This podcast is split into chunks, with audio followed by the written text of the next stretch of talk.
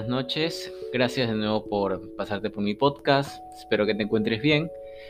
Mi nombre es Juan Montriul y estamos en un siguiente episodio del podcast La Nube de Juan. Hoy vamos a culminar de lo que hablamos en el último episodio, de lo que es la infraestructura global de AWS. Y es que ahora vamos a ver cómo elegir qué criterios utilizar al momento de, de escoger la región en donde vamos a operar, en donde vamos a lanzar todos nuestros servicios de todos nuestros servicios en la nube, ¿ok? Y es que hay tres criterios muy importantes. Primero, te acordarás de lo que es una región, ¿no? Lo que hablamos en el último episodio. Esta área geográfica que tiene como mínimo dos availability zones, o en otras palabras, eh, centro de datos, ¿ok? Entonces, el primer criterio es según las restricciones que tengas en cuanto a en dónde deben residir tus datos. Esto tiene que ver con eh, algunas restricciones a nivel eh, político, a nivel legislativo, en donde el propio gobierno local te indica que tus datos deben residir en una región específica. Por ejemplo, yo que estoy eh, haciendo este podcast desde Perú, tal vez el gobierno indica que todos nuestros datos tienen que residir solamente en en Sudamérica. Entonces solamente podrías utilizar la región que está en la más próxima está en Brasil, Sao Paulo. ¿okay? Este es un supuesto, pero es más o menos así como funciona. La segunda es eh, según la proximidad de tus usuarios finales. O sea, en qué parte del mundo está la mayoría de tus usuarios. Entonces, eh, como es lógico, utilizarías la región que está más próxima a donde están eh, la mayoría de tus usuarios para que puedan disfrutar de los servicios eh, de la manera más óptima.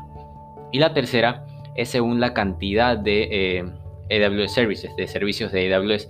Y es que la cantidad de servicios disponibles varía por eh, regiones. Por ejemplo, en la región principal que es en Northern Virginia, en el norte de Virginia, es en donde se, se lanzan todos los servicios de AWS, es la principal.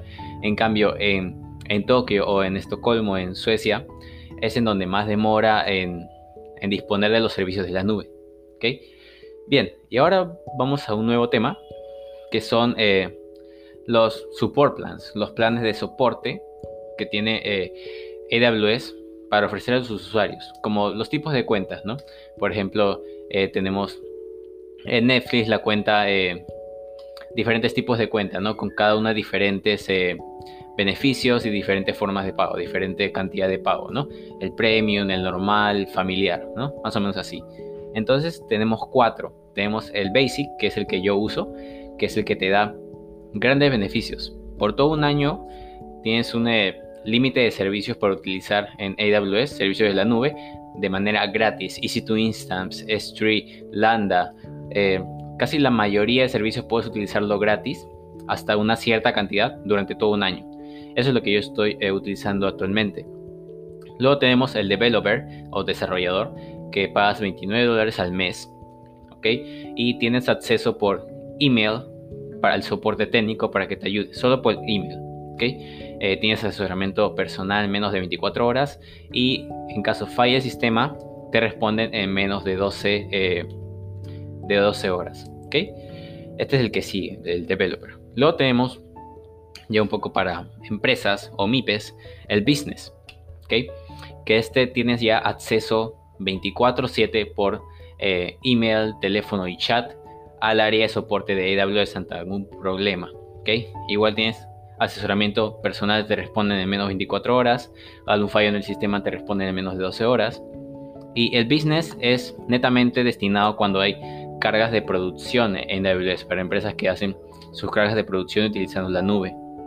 Entonces, si falla el sistema de producción, te responden en menos de 4 horas. Y si el sistema de producción está inactivo, eso ya es crítico, te responden en menos de una hora. ¿Ok? Y está a 100 dólares al mes.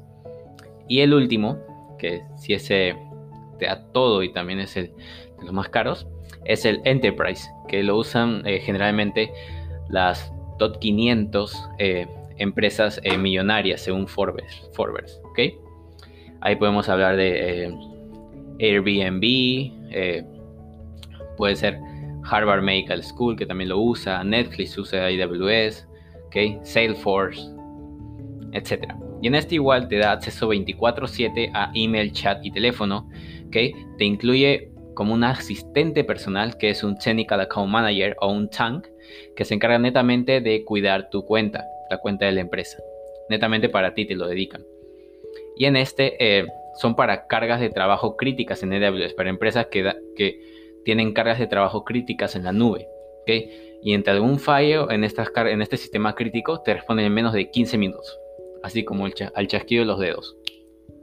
Bien, eh, y ahora el precio, no te me vayas a asustar, son 15 eh, mil dólares mensuales. Pero eh, con la alta demanda, la alta capacidad, el alto reconocimiento de estas empresas, lo pueden pagar tranquilamente. Entonces, estos son los cuatro planes de soporte. Te recomiendo que investigues un poco más sobre el, el plan free, que es el Free Tier Account, que te lo da AWS para que interactúes, para que experimentes con la nube por un cierto, eh, hasta una cierta cantidad y por todo un año, que es muy bueno. También podrías realizar algunos cursos, etcétera, eh, y, y ello, ¿no? Bueno, llegamos al final de este episodio. Espero que te haya gustado mucho. Lo he tratado de hacer eh, lo más conciso posible. Agradezco mucho que te hayas quedado hasta el final y nos vemos en un siguiente episodio. Bye bye.